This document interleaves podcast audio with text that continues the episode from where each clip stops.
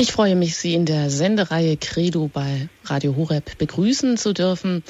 Ebenso möchte ich recht herzlich willkommen heißen alle Hörerinnen und Hörer von Radio Maria Südtirol. Am Mikrofon für Sie ist Anjuta Engert. Wir beschäftigen uns heute mit dem Thema Totus Tus, ganz dein. Maria in Leben und Werk Johannes Paul II. Dazu spricht heute als Referent Professor Dr. Dr. Anton Ziegenaus, der jetzt zugeschaltet ist aus dem bayerischen Bobingen. Grüß Gott, Herr Professor Ziegenaus. Grüß Gott. Sie sind uns bekannt, allen Hörerinnen und Hörern von Radio Horeb, eigentlich schon seit der ersten Stunde des Radios sind Sie immer wieder mit den unterschiedlichsten theologischen Themen dabei. Sie haben mit Kardinal Leo Schäfzig eine mehrbändige katholische Dogmatik herausgegeben, sind Mitherausgeber der Mariologischen Studien und Mitherausgeber der Zeitschrift Forum Katholische Theologie und sind ja Ordinarius für Dogmatik an der Universität Augsburg, mittlerweile emeritiert. Wenn wir heute sprechen über das Thema Totus Tuus, dann ist das ja der Wahlspruch also ganz dein, der Wahlspruch, den Papst Johannes Paul II. gewählt hatte und dem er sein ganzes Leben, auch sein Sterben damit Maria überantwortet hat. Mit diesem Spruch endete auch sein letzter Brief, den er unmittelbar vor seinem Tod verfasste und in dem er nochmal ganz besonders sein Vaterland, die ganze Kirche und sich selbst dem besonderen Schutz der Gottesmutter anvertraute. Wie kommt es eigentlich, dass Papst Johannes Paul II. im Gegensatz zu seinen Vorgängern eine, ja, sagen wir, eine neue marianische Spiritualität geprägt hat oder zumindest die Marienfrömmigkeit doch sehr gefördert hat wie kein anderer Papst vor ihm? War Maria sozusagen als das unschätzbare Geschenk Gottes an die Menschheit so wörtlich aus der Enzyklika über die selige Jungfrau Maria von 1987, war also sie, ja, im Leben, Maria im Leben der Kirche in Vergessenheit geraten, kann man das so sagen, Herr Professor Ziegenaus? In Vergessenheit nicht. Ich werde es dann gleich zeigen dass ja mit Pius XII. eigentlich, wie man so sagt, ein marianisches Zeitalter zu Ende gegangen ist. Also es war eine ganz kurze Zwischenzeit eine gewissen äh, eines gewissen Schweigens, wenn ich so sagen darf, oder eine, eine, eine leise Treterei, was Maria betrifft. Aber ähm, mit Johannes Paul II. hat diese Tradition wieder aufgelebt, die also das ganze 19. und 20. Jahrhundert geprägt hat. Hängt das vielleicht auch mit seiner Biografie zusammen, auch mit der Tatsache, dass er ja 1981 ein Attentat auf ihn verübt wurde und dass das nun auch am Tag der ersten Marienerscheinung in Fatima war, also dass diese Tage, auf, dass das auf den 13. Mai fiel. Und also Johannes Paul II. ja auch dann sozusagen das Eingreifen oder dass er überlebt hat, das schreibt ja. er der, dem Schutz der seligen Jungfrau zu. Und es ist ja auch der Satz von ihm überliefert. Zitat, es war so, als hätte eine Hand diese Kugel gelenkt und eine andere mhm. sie umgelenkt. Das ist ja relativ am Beginn auch seiner Amtszeit. Ja, sicher. Sicher hat das auch etwas zu tun, aber er kam schon äh, nach Rom als besonderer Marienfähre. Das sieht man ja an seinem Wahlspruch, Totus Tuus, und den Wahlspruch hat er sich schon gewählt als Bischof. Also es war nicht etwas für eine neue äh, Spiritualität, die er als Papst nun angenommen hätte, sondern das kam schon aus seiner ganzen Entwicklung. Auch mit, das hängt sicher auch zusammen mit seiner polnischen Herkunft, aber auch eben aus der Erfahrung, dass eben er immer wieder den besonderen Schutz Mariens in seinem Leben erfahren hat. Das besondere Ereignis, Ereignis für diesen Schutz ist nun Fatima, wie Sie erwähnt haben. Mhm. Ja, Sie wollen uns jetzt einen Überblick geben über die Predigten auch während der Pastoralreisen, über die Marienenzykliken, besonders eben Redemptoris Mater, Mutter des Erlösers von 1987. Die Besonderheit auch der Marienweihe an sich, wie ist es, wenn man sie selbst vollzieht, für ein ganzes Land auch vollzieht? Ja, wie steht es um das Frauenbild, um das Marienbild? Und Johannes Paul hatte natürlich auch eine ganz besondere Beziehung zu dem Erscheinungsort Fatima. Aber ich möchte Ihnen gerne das Wort erteilen und darf auch Sie darauf ja. verweisen, dass wir jetzt mit Spannung Ihnen zuhören können. Bitte schön, Professor Ziegenaus. Verehrte Hörerinnen und Hörer, die Zeit von Pius IX. bis Pius XII., grob gesprochen zwischen 1850 bis 1960, wird oft als das Marianische Zeitalter bezeichnet. Als Kennzeichen dieser Epoche stellt Leo Kardinal Schäfzig heraus, einmal die von der Romantik noch gespeiste, gelebte marianische Frömmigkeit und ihre verschiedenen Bewegungen in Volk und Klerus. Dann die ordentliche päpstliche Lehrverkündigung, die sich in vielen Enzykliken, vor allem Rosenkranz-Enzykliken äußerte, zum Beispiel Leo der 13. hatte, ich glaube, 14 Rosenkranz-Enzykliken geschrieben. Ferner die neuen marianischen Dogmen, unbefleckte Empfängnis, leibliche Aufnahme und den Beitrag der wissenschaftlichen Mariologie und schließlich die Marienerscheinungen als Verkündigungsgeschehen. Das heißt, die Marienerscheinungen richten sich nicht mehr an Privatpersonen, die da einen Auftrag bekommen hätte, selber diese oder jenes zu tun, sondern es sind Botschaften, die irgendwie über die einzelnen Personen hinaus sich an die ganze Kirche richten. Dieses marianische Zeitalter schien mit dem Tod Pius XII. zu Ende gegangen zu sein. Als Grund für diesen Rückgang dürfte vor allem die Unterminierung der Mariendogmen zu nennen sein, nämlich der leiblichen Aufnahme durch die These von der Auferstehung im Tod, wodurch das Privileg der Assumptio zum Wegfall gebracht wurde. Oder der Immaculata Conceptio durch die verschiedensten Neuinterpretationen der Erbsündenlehre. Auch das Dogma von der vaterlosen Empfängnis Jesu der Jungfrauengeburt wird von manchem skeptischer betrachtet. So schien das marianische Zeitalter vorbei zu sein. Zumal auch der Feminismus der vergangenen Jahrzehnte das traditionelle Marienbild als überholt hinstellte. Diesem marianischen Abwärtstrend wendete die Wahl Karol Wojtylas zum Papst. Sie beflügelte die Fantasie der kirchenkritischen Presse zu den verrücktesten Gerüchten.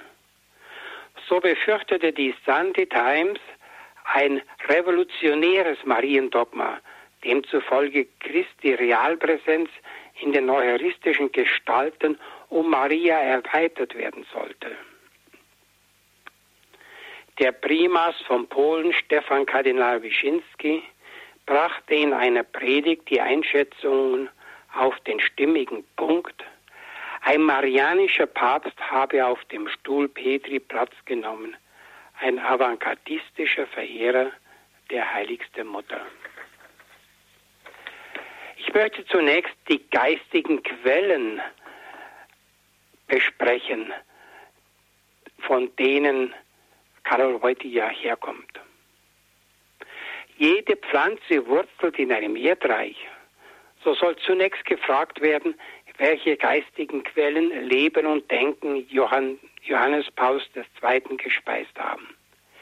Die Marienverehrung Karol Wojtylas hängt in hohem Maße, aber nicht ausschließlich, von Ludwig Maria Grignon von Montfort ab. Der Wappenspruch, den sich Karol Wojtyla bei seiner Bischofsweihe gewählt und den er auch als Papst beibehalten hatte. Das Totus tuus, ganz dein, ver verweist auf seine persönliche Weihe an die Gott und die Ganzhingabe an die Gottesmutter.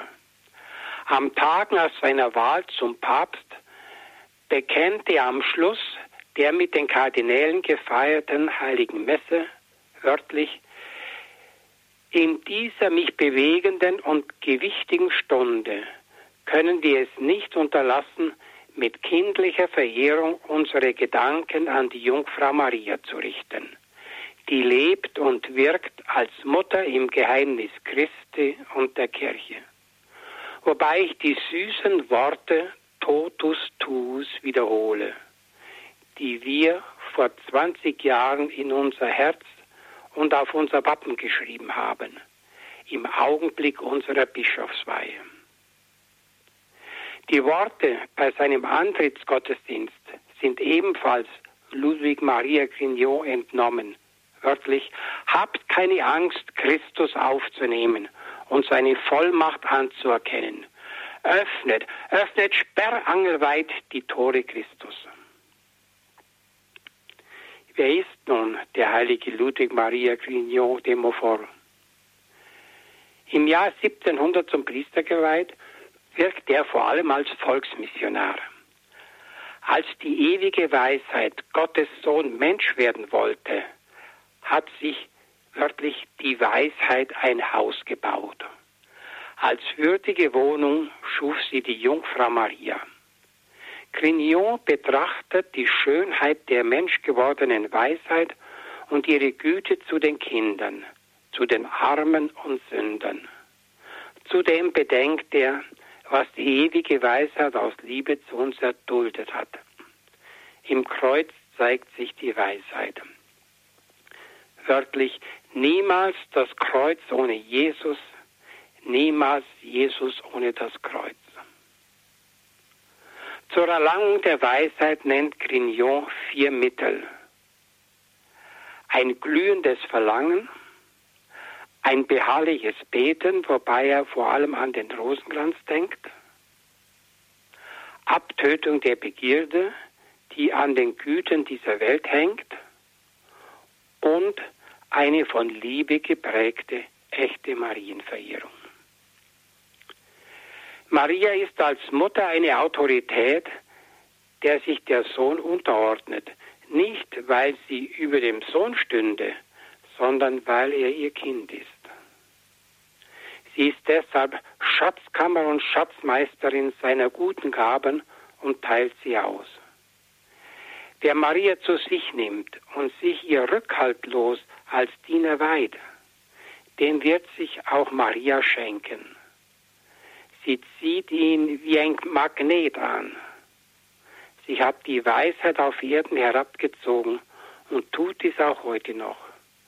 Deshalb gilt für Grignon, das sicherste, schnellste und einfachste Mittel, um Jesus Christus zu besitzen, ist Maria. Maria ist zudem die Mutter der Glieder Christi. Wörtlich. Wenn Jesus Christus, das Haupt der Menschen, von ihr geboren wurde, müssen notwendigerweise auch die vorausbestimmten, die Glieder dieses Hauptes, von ihr geboren werden. Eine Mutter bringt ja weder den Kopf oder das Haupt ohne die Glieder, noch die Glieder ohne das Haupt zur Welt. Sonst wäre es eine Missgeburt der Natur. Haupt und Glieder werden auch in der Ordnung der Gnade von der gleichen Mutter geboren. Deshalb ist bei der Taufe, der Eingliederung in den Leib Christi, immer auch die Mutter des Hauptes beteiligt. Der Volksmissionar Ludwig Maria sieht nun in der Marienweihe eine Tauferneuerung. Beim Empfang des Sakraments hat der Täufling dem Teufel, dessen Sklave er bisher war, und seinen Verlockungen abgeschworen und sich Christus übergeben. Allerdings geschieht das gewöhnlich durch den Mund des Paten und nicht persönlich, freiwillig, bewusst. Das ist der Grund, warum das Taufgelübde oft gebrochen wird. Die Marienweihe versteht Ludwig Maria Grignot nicht nur als private Frömmigkeitsübung, sondern als Verlebendigung der Taufe mit Hilfe der Mutter Christi, die auch Mutter der Glieder des Hauptes ist. Es ist der Vorzug dieses Ansatzes, dass Grignon die immer die sicher immer notwendige Tauferneuerung mit der emotional ansprechenden, bildnerischen und gnadenhaft bereichernden Mariengestalt zu verbinden gewusst hat. Es war ein Programm der Rechristianisierung der weithin säkularisierten französischen Gesellschaft. Man spricht heute oft von der Neuevangelisierung, hat aber, wenn ich recht sehe, dazu kein Programm. Ludwig Maria Grignot und Carole Oitia hatten es. Maria ist nach Grignot nicht eine Ablenkung von Christus, sondern der beste Weg zu ihm.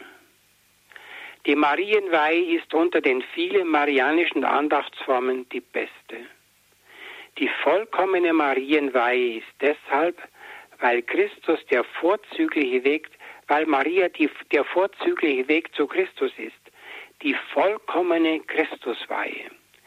Die Christozentrik der Grignonschen Marienfrömmigkeit lässt sich also nicht bestreiten.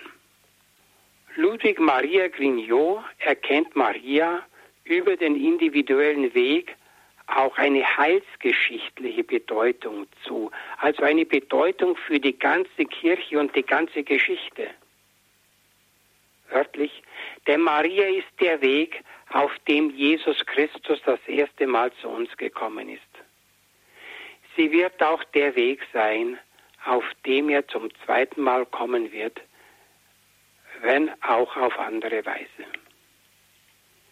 Die andere Weise besteht darin, dass beim ersten Kommen Maria in relativer Zurückgezogenheit und Unbekanntheit lebte und die Apostel über sie wenig berichteten.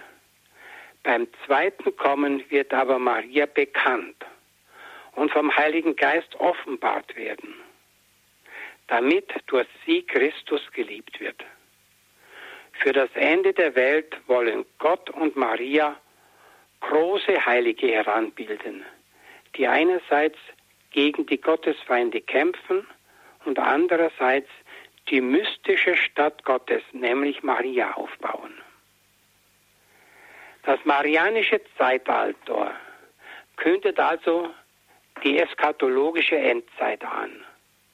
Insofern ist für Grignot ein stärkerer marianischer Akzent in der Neuzeit bestens zu verstehen.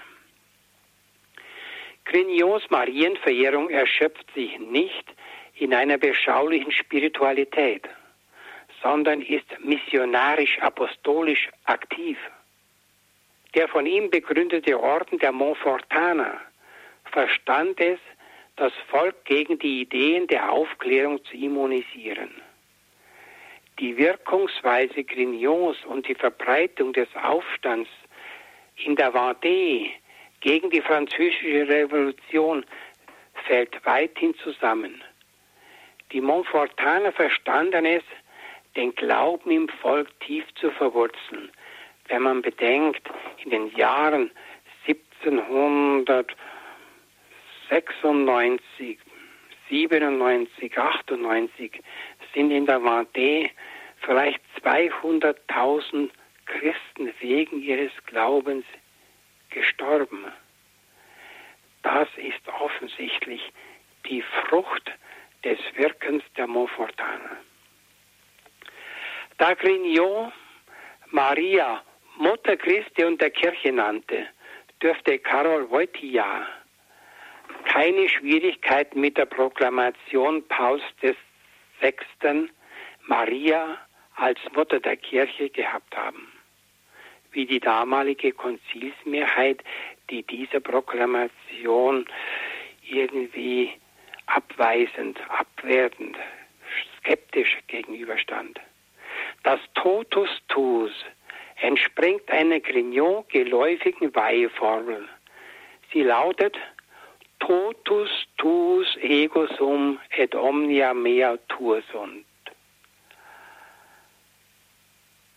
Ich bin ganz dein und alles, was mir gehört, gehört dir. Ferner hat Karol Wojtyła bei seiner Marienfehrung nie eine Schwierigkeit mit der für Christen unbestreitbaren Christozentrik. Denn Maria ist der vorzüglichste Weg zu Christus, nicht ein Hindernis auf dem Weg zu ihm. Der aktive Zug der marianischen Frömmigkeit verbindet Grignot und Wojtyła.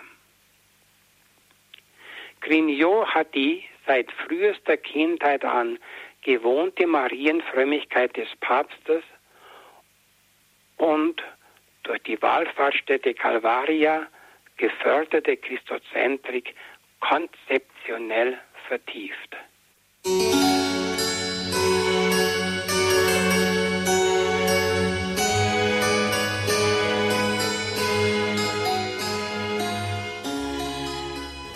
Verehrte Hörerinnen und Hörer, ich habe bisher über die Wurzeln der marianischen Frömmigkeit Johannes Pauls II. gesprochen. Jetzt komme ich zum zweiten Punkt, Maria in den Predigten auf den Pastoralreisen. Auf seinen Pastoralreisen pflegte Johannes Paul II. immer auch die Marienheiligtümer des Landes aufzusuchen. Die Predigten, die er dort hielt, zeichneten sich in der Regel durch theologisch gehaltvolle und spirituell tiefe Gedanken aus. Nicht alle Ansprachen an Marienwallfahrtsstätten können hier berücksichtigt werden. Einmal fällt häufig die geistige Zentralität auf, die der Papst den Marienheiligtümern zuerkennt. Dass er die Bedeutung Częstochows für das polnische Volk besonders hervorhebt, dürfte nicht überraschen.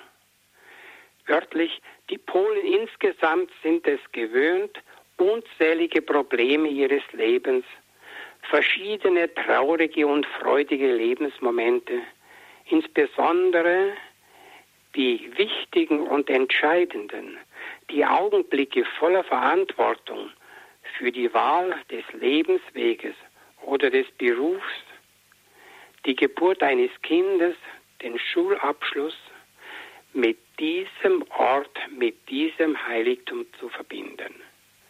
Sie sind es gewöhnt, mit allem zur Yashna Gora zu kommen, um über alles mit ihrer Mutter zu reden, mit der, die hier nicht nur ihr Bild, ihr Gnadenbild hat, eines der bekanntesten und meist verehrtesten auf der Welt, sondern die hier auf besondere Weise da ist, gegenwärtig ist. Zitat Ende. Eindring, noch eindringlicher betont diese Mittelpunktsfunktion die Ansprache in Kevelar am 2. Mai 1987. Von den vielen Prozessionen sprechend die als Einzelne oder in Gruppen zur Gottesmutter in Kevelar pilgern, fährt er dann fort, wörtlich, das Lied des Glaubens klingt über die Zeiten, über die Länder und die ganze Welt. Es klingt in dieser irdischen Zeit und findet seinen Widerhall in Gottes Ewigkeit. Die wirklichen Zentren ich bin immer noch beim Zitat, die wirklichen Zentren der Welt- und Heilsgeschichte sind nicht die betriebsamen Hauptstädte von Politik und Wirtschaft, von Geld und irdischer Macht. Die wahren Mittelpunkte der Geschichte sind die stillen Gebetsorte der Menschen. Hier vollziehen sich in besonders dichter Weise die Begegnung der irdischen Welt mit der überirdischen Welt der pilgernden Kirche auf Erden mit der ewigen und siegreichen Kirche des Himmels. Hier geschieht Größeres und für Leben und Sterben Entscheidenderes als in den großen Hauptstädten, wo man meint, am Puls der Zeit zu sitzen und am Rad der Weltgeschichte zu drehen. Zitat Ende. Dort die vielen Besuchen marianischer Wallfahrtsstätten hat Johannes Paul II. ihre Hochschätzung bezeugt. Seine Predigten hatten nicht immer explizit mariologische Themen.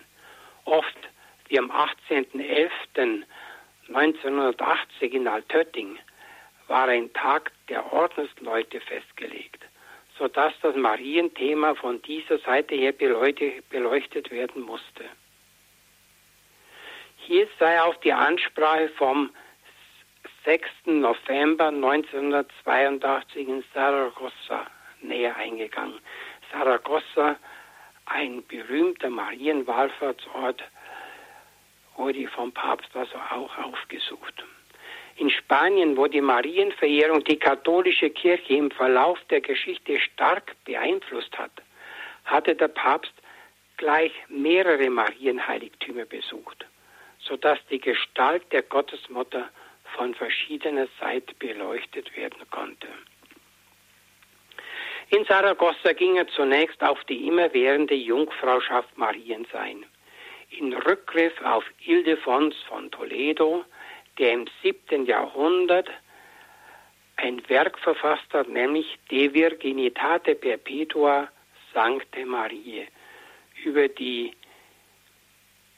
bleibende Jungfräulichkeit der heiligen Maria. Im ersten Teil ging der Papst darauf ein. Im zweiten Teil zeigt er, dass Maria immer zu Christus führt. Im dritten Teil entwickelt er einen originellen und, wenn ich recht sehe, eigenständigen Ansatz.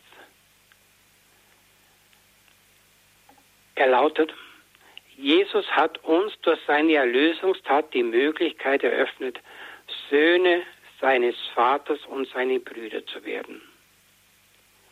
Wenn die Gläubigen jedoch nur einen gemeinsamen Vater hätten, wären sie nicht Söhne und Brüder sondern nur Stiefsöhne und Stiefbrüder. Wörtlich. Und damit unser Bruder sei mit ihm vollkommen sei, wollte er, dass seine heilige Mutter unsere geistige Mutter sei. Wie Maria sich dem Evangelium mit einem bedingungslosen Ja geöffnet hat, so müssen auch wir uns dem Wort öffnen, damit unser Glaube fruchtbar wird. Denn ein Glaube ohne Werke ist tot. Er muss sich durch die Liebe wirksam erweisen. Die überaus zahlreichen Gedanken des Papstes sind, wenn ich recht informiert bin, noch nicht erforscht. Dieses Beispiel aus der Predigt in Saragossa kann zeigen, dass er nicht nur theologische Schlüsse durchführt, sondern auch zu einem persönlichen und originellen Einstieg in der Lage ist.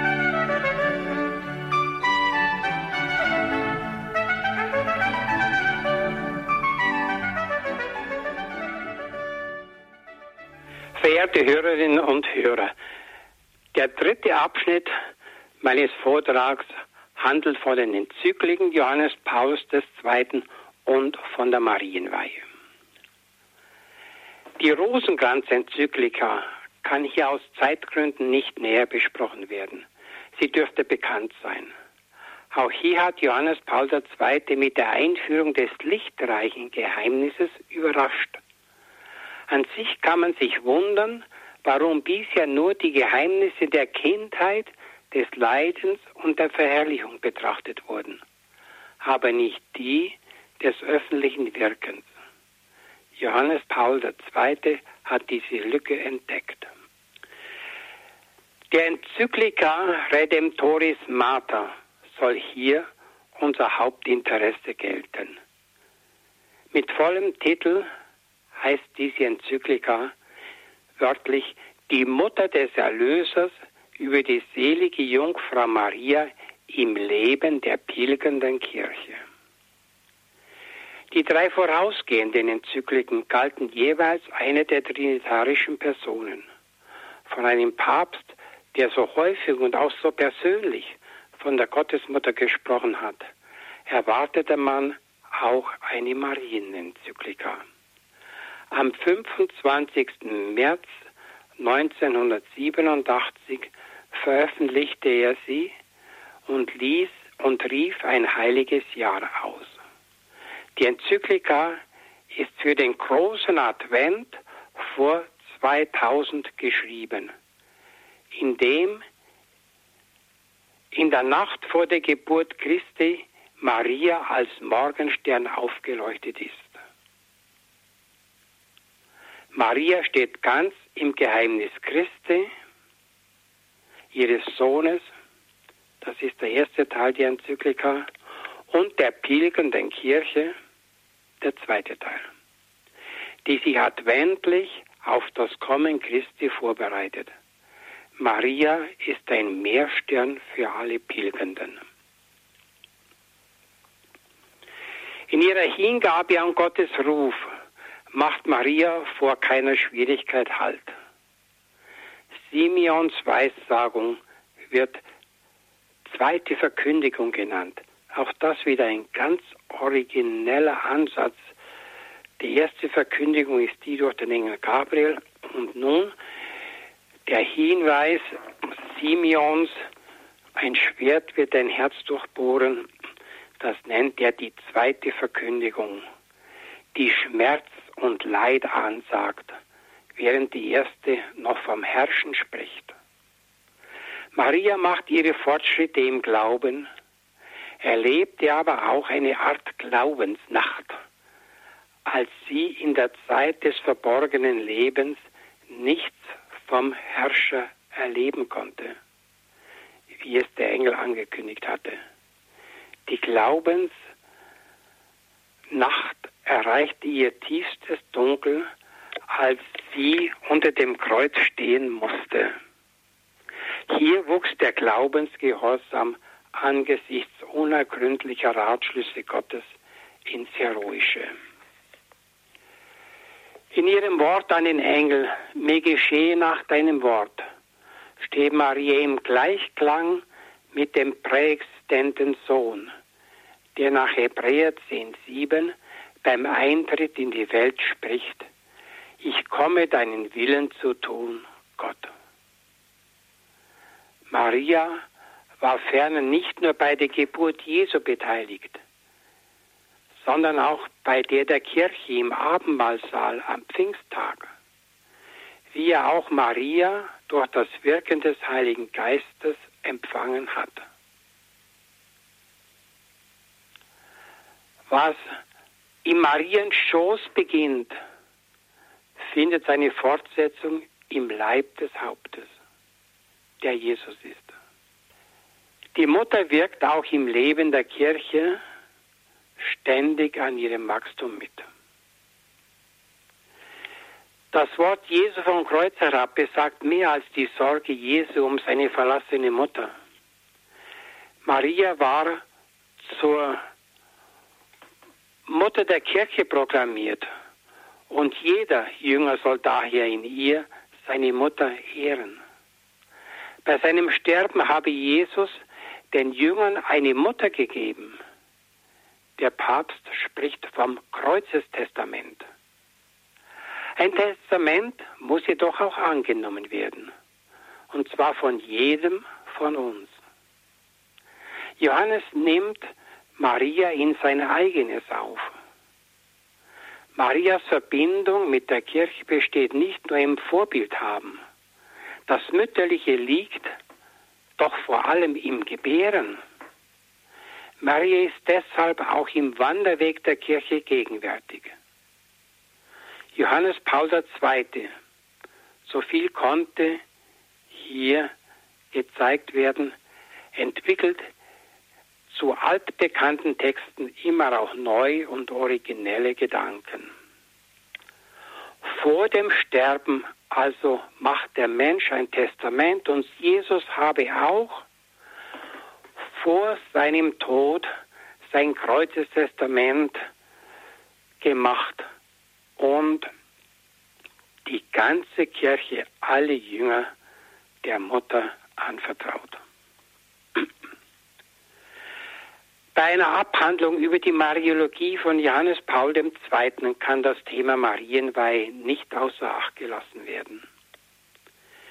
Die Marienweihe hat eine lange Tradition in Polen, gerade seit den Königsgelübden Jan Casimirs im Jahr 1656 mit einer besonderen Hingabe an Maria, der Regina Polonie, der Königin Polens. In gesamtkirchlicher Hinsicht ist vor allem die von Leo dem 13. und Pius dem 11. geförderte Weih an das Herz Jesu zu nennen, die am Christkönigsfest erneuert wurde. Diese Herz Jesu Verehrung wurde dann mit der Verehrung des unbefleckten Herzens Mariens verbunden. Frömmlich, frömmigkeitsgeschichtlich ist dann die von Pius 12. am 31. Oktober 1942 durchgeführte Weltweihe an das unbefleckte Herz Mariens von Bedeutung. Die Anregung geht auf einen durch Lucia von Fatima überlieferten Wunsch Mariens zurück. Johannes Paul II. fühlte sich, wie bekannt, der Nossa Senora von Fatima, unserer lieben Frau von Fatima, besonders verbunden und verpflichtet. Wie schon gesagt, stammt Totus Tuus aus der Weiheformel Ludwig Marias. Oft wiederholt der Papst am Schluss seiner Predigten die Weiheformel, er weiht sich, er weiht sich das Land, in dem er sich gerade befindet, und seine Kirche und die ganze Welt der Gottesmutter. Zum Beispiel am 2. Mai 1987 in Kevelaar oder am 13. September 1983 in Mariazell. Dort mit den Kernsätzen Heilige Maria von Mariazell. Dir überantworten wir dieses Land, schließlich weihen wir dir, Gottes Mutter von Mariazell, die Kirche Jesu Christi hier in Österreich. Zu besonderer Intensität gelangt die Marienweihe anlässlich des Weihetags des gottgeweihten Lebens in Rom. Hier werden der theologische Anlass und der Grund der Marienweihe ausgesprochen. Wörtlich, die jungfräuliche Mutter, die ihren Sohn zum Tempel bringt, ist ein treffendes Bild für die Kirche, die fortfährt ihre Söhne und Töchter dem himmlischen Vater darzubringen und sie so mit dem einzelnen Opfer Christi zu verbinden, das Grund und Vorbild jeder Weihe ist. Hier mag nun die Frage auftauchen, ob die Weihe an ein Geschöpf, und Maria ist ein Geschöpf, und, und eines Geschöpfes überhaupt legitim ist versteht man Weihen als Konsakrare, kann das nur Gott. Versteht man es als Anvertrauen, kann der sichere Mensch für seine Person oder eine Sache, die ihm gehört, tun. Als Anempfehlung ist eine solche Übergabe einer fremden Person oder Sache möglich.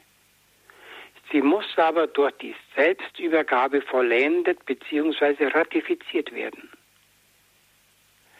Wenn aber die Selbstübergabe an Maria ergeht,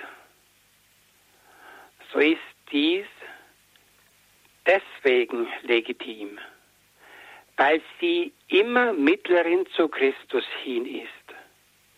Die Selbstübergabe richtet sich daher immer an ihn, nicht an ein Geschöpf, aber Maria ist der vorzüglichste Weg zu ihm. Wenn man von der Mariologie von Johannes Paus II. spricht, dann müsste man eigentlich noch andere Themen aufgreifen. Etwa die Bedeutung Fatimas. Um bloß daran zu erinnern, der Arzt, der ihn operiert hat, hat festgestellt, dass die Kugel, die auf ihn gerichtet war bei dem Attentat, im Leib des Papstes noch einen kleinen Bogen gemacht hat, eine Kurve sozusagen. Hätte sie diesen Bogen nicht gemacht, dann wäre die Kugel tödlich gewesen. Es handelte sich hier um Millimeter.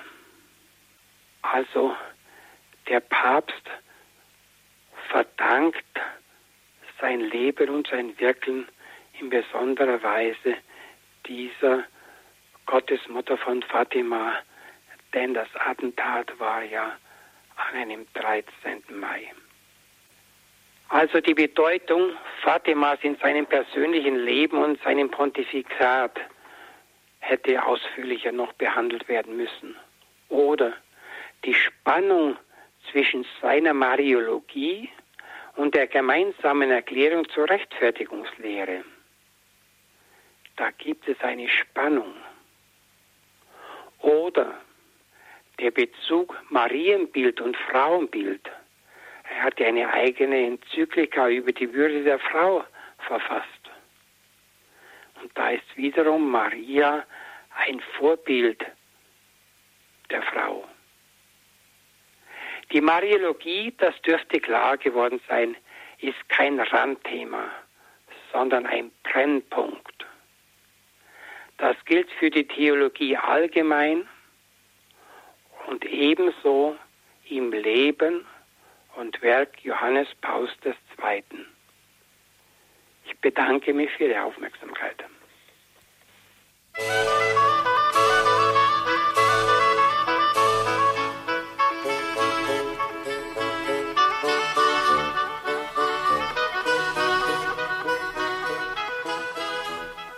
Ist ganz dein, sprach Professor Dr. Dr. Anton Ziegenaus über die Bedeutung von Maria im Leben und Werk Johannes Pauls II.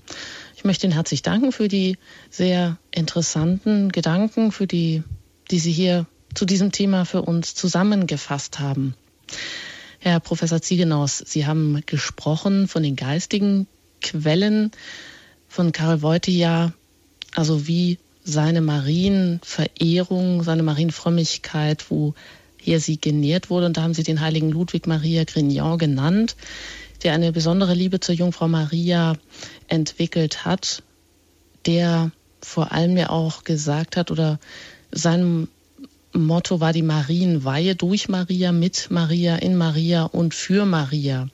Aber er hat diese Ganzhingabe an Jesus eben durch Maria gesehen. Also Jesus spielt hier die entscheidende Rolle, beziehungsweise, wie Sie auch gesagt haben, ist es eben der vollkommene Weg, auf dem Jesus dann zu uns kam und auf dem wir zu ihm gehen sollen. Also der sicherste, der schnellste, das einfachste Mittel auch, um Jesus Christus zu besitzen, wie Sie gesagt haben. Äh, wieso entzündet sich dennoch oft an der Mariologie, an der Marienverehrung ja eine gewisse Scheidung der Geister, wenn man das so sagen kann. Es gibt die einen, die ganz dahinter stehen und dann aber auch viele Menschen, die Schwierigkeiten damit haben und die in Maria gerade das Hindernis sehen, obwohl es ja gerade das Gegenteil ist. Und Sie haben ja auch gerade angesprochen, dass es eine gewisse Spannung zwischen der Mariologie und der Rechtfertigungslehre gibt, Herr Professor Ziegenaus. Vielleicht können Sie das noch kurz ansprechen. Ja, es, ich will es ansprechen. Ich befürchte aber, dass ich nicht die Frage umfassend, überzeugend klären kann, sodass jeder am Schluss mir zustimmen wird. Also Maria und Christus bilden nicht Rivalen, sind keine Rivalen. Sie gehören zusammen. Denken Sie bloß an das Matthäusevangelium, wo Mutter und Kind in einem Atemzug immer genannt werden. Also wenn es zu Josef gesagt hat, nimm das Kind und seine Mutter. Und es heißt dann, und er nahm das Kind und seine Mutter. So heißt es, als sie nach Ägypten gezogen sind und als sie wieder zurückgekehrt sind. Also Kind und Mutter bilden eine Einheit. Und das ist ja eigentlich das Natürliche. Also unter den Gestalten Jesus und Maria hier nun auf einmal eine Rivalität zu entdecken oder entdecken zu wollen, das ist eigentlich irgendwie unsinnig. Es widerspricht Jesus und es widerspricht Maria. sie haben ein Ziel. Nun aber, wie kommt es dazu? Oft ist eine übertriebene Marienverehrung auch ein Grund, dass dann auf einmal manche fürchten, es könnte hier die Christusverehrung zu kurz kommen oder es könnte die Mutter so verehrt werden, dass man Christus, den ihren Sohn, nicht mehr recht sehen kann. Ob das stimmt oder ob das nur eine ängstliche Haltung ist, eine übertriebene Angst, das wage ich nicht zu entscheiden. Ich meine, eine gesunde Marienverehrung führt immer zu Christus hin und darf zu keiner Rivalität führen, die ja zu beiden Gestalten nicht passen würde. Aber diese Diskussion oder diese Angst des, des Gegensatzes ist dann durch die Reformation in die Theologie hineingekommen und seitdem wird immer im ökumenischen Gespräch hm, befürchtet, es könnte, wer von Maria spricht, zu wenig von Christus sprechen. Schon Luther hat gesagt, man soll Maria Abbruch tun, um dem Sohn die Ehre zu geben. Und man kann Maria nie genug Abbruch tun. Also hier wird diese Rivalität zwischen Mutter und Sohn auf einmal so ganz bewusst in die Welt gesetzt und, und irgendwie vor Augen gestellt. Nun, ob das stimmt, ich glaube nicht. Luther hat dann selber feststellen müssen, er sagte mal fast wörtlich, kann ich es zitieren, früher haben wir Rosenkränze gebetet und jetzt kommen wir fast nicht mehr zu einem Vaterunser. Also er hat irgendwie festgestellt, dass ein Rückgang der Marienverehrung, sozusagen ein Abbruch in der Marienverehrung, nicht zu einer Verlebendigung der Christusverehrung führt. Im Gegenteil. Und Henry Newman sagte mal, die Geschichte der letzten 300 Jahre belegt es, diejenigen, die die Mutter verehrt haben, beten immer auch noch den Sohn an. Und diejenigen, die die Mutter nicht mehr verehren, beten auch den Sohn nicht mehr an. Das heißt, wer die Maria als Gottes Mutter verehrt, der schließt in dieser Verehrung immer auch ihren Sohn ein, der Gott ist. Also er, er betet den Sohn an. Das mag so ein Grund sein, die Meinung, es könnte hier zu viel Maria, zu einem weniger Christus führen, aber eine gesunde und durchdachte Marienverehrung führt immer zum Sohn hin, wie ich gezeigt habe. So viel vielleicht zu Ihrer Frage. Ja, danke schön. Da können wir gleich noch fortfahren. Es sind zwei Anrufer eingegangen. Ich darf den ersten Anrufer begrüßen. Grüß Gott. Ja, ich danke Ihnen, Herr Professor. Einmal herzlichen Dank für die gesamte Ausführung, wie schön Sie uns Papst Johannes Paul II. nahegebracht haben. Ich konnte ihn auch persönlich in Polen erleben. Ich hätte nur eine Frage. Er hat ja Fatima sehr unterstützt und befürwortet.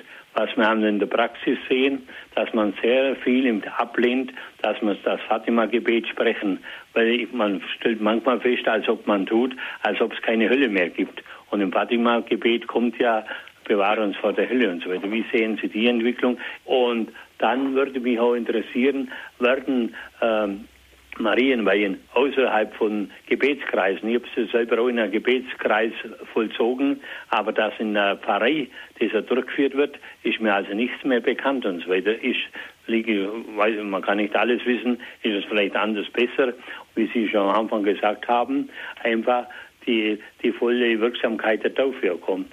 Ich lege jetzt auf und höre es am Radio ja. mit. Ich danke. Das sind jetzt ganz viele und auch tiefe Fragen. Ja, es ist richtig. Fatima wird auch sehr viel abgelehnt. Das kann man bedauern, aber man muss zunächst es feststellen und man muss jetzt fragen, warum. Man sagt, Fatima fördert so ein Angstchristentum. Also das Wort Angstmann gilt nicht. Und sie fördert das Angstchristentum in besonderer Weise, wenn da am 13. Juli die Kinder eine Höllenvision erlebt haben. Diese Vision haben sie erlebt und ich habe viel über Fatima studiert und auch die ganzen neueren Dokumentationen, die jetzt herausgegeben werden. Es sind jetzt sieben oder acht Bände. Wenn man die studiert, diese Vision hat sich ereignet. Und es war der Grund, weshalb, und jetzt komme ich zum zweiten Punkt, diese Kinder so viel gesühnt haben und gefastet haben. Sie wollten einfach Kinder vor der Hölle bewahren oder wie der Francesco, die dieser Bub immer gesagt hat, dem äh, Jesus Seelen gewinnen. Und nun sagt man, das wäre ein Angstchristentum. Dieses, dieses Teufel, diese Rede vom Teufel, von der, diese Höllenangst. Und es wäre der Sühnegedanke doch unpassend, Gott wäre die Liebe. Nun muss man aber sagen, bei all dem Richtigen, was daran sein mag, der Sühnegedanke ist zutiefst im Neuen Testament verwurzelt. Eben Jesus ist auch gestorben aus Sühne. Und er ruft alle seine Jünger immer wieder, das Kreuz mit ihm zu tragen. Ich will jetzt den Sühnegedanken nicht näher begründen, aber das ist der Grund, weshalb viele auch Fatima ablehnen. Und man kann nur zu diesen skeptischen Leuten in Bezug auf Fatima, skeptisch, sagen, überlegt euch das, es widerspricht eure Position letztlich nicht nur Fatima, sondern dem Haupttrend in der Kirche, zu dem sich auch die letzten Päpste äh, bekannt haben. Also ich meine jetzt Johannes, äh, ich meine Johannes Paul II., dann aber Paul VI. schon. Und ich glaube auch der jetzige Heilige Vater denkt nicht anders. Ja, das wären diese Themen und dann schließlich haben Sie noch von der Marienweihe gesprochen. Es mag richtig sein, dass eine offene, eine so, eine Weihe einer Diözese oder eines Landes an die Gottesmutter ähm, ähm, bei vielen irgendwie ähm, beargwöhnt wird und also nicht äh, allgemeine Zustimmung findet. Der Grund mag wohl der sein, dass man ja andere nicht weihen kann, also nicht Maria weihen kann, wenn die nicht selber diese Weihe, ich habe das gesagt, ratifizieren, das heißt sich zu eigen machen. Also wenn, wenn ich Deutschland weihe, dann gibt es schon die Frage, ja, was ist jetzt Deutschland?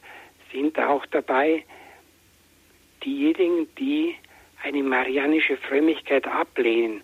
Und da kann man wohl mehr oder weniger die meisten evangelischen Christen hier nennen. Also kann, soll ich, kann ich jetzt über die verfügen und sie Marienweih oder kann ich ein Land oder eine Sache jemand weihen? Es muss doch selber übernommen werden. Da hat man seine Schwierigkeiten. Aber man sollte nicht vergessen, und das wäre das eigentliche Ziel, man sollte ermutigen, sich selber Maria zu weihen. Und es gibt hier ganz großartige Entwicklungen auch in der Kirche, wenn Sie an Pompeji denken. Ich meine jetzt nicht diese Stadt, die vom ähm, Vesuv-Ausbruch vernichtet worden ist und die man dann auch besucht, sondern den gleichen Ort in Pompeji in Italien ist eine Marien- Wallfahrtsort, eine Kirche, die häufigst besucht wird. Also ich, man kann zweifeln, ob mehr zu dieser Kirche hinkommen oder mehr, um die Ausgrabungen der antiken Stadt anzuschauen. Und dort wird immer die Marienweih gepflegt. Also dass Eltern, ich finde das einen guten Gedanken, ihre, ihre noch nicht geborenen Kinder nun Maria weihen. Und zwar ihrem Schutz und auch ihre Erziehung anvertrauen. Maria ist ja jene, die nicht die Mutter ist. Und das Eigentliche der Mutter ist doch Leben zu geben, gebären, also Christus nahezubringen. Und da meine ich, das wäre ein guter Brauch. Man sollte mehr die Marienweihe so fördern, dass man die einzelnen Gläubigen oder Familien ermutigt, sich Maria zu weihen. Wie das geht, darüber kann ich jetzt da nicht sprechen, aber ich glaube, das wäre so einigermaßen die Antwort auf Ihre Fragen. Ja, danke schön. Das war eben ein ganzes Bündel von Fragen. Die letzte Hörerin darf ich jetzt noch begrüßen als letzten Hörer, Herrn Natter. Sind Sie noch da? Äh, netter, ja. ja. Netter. Entschuldigung. Aus Eichstätt, ja. Ihre Frage vielleicht ganz kurz noch. Ganz kurz, Schluss. ja.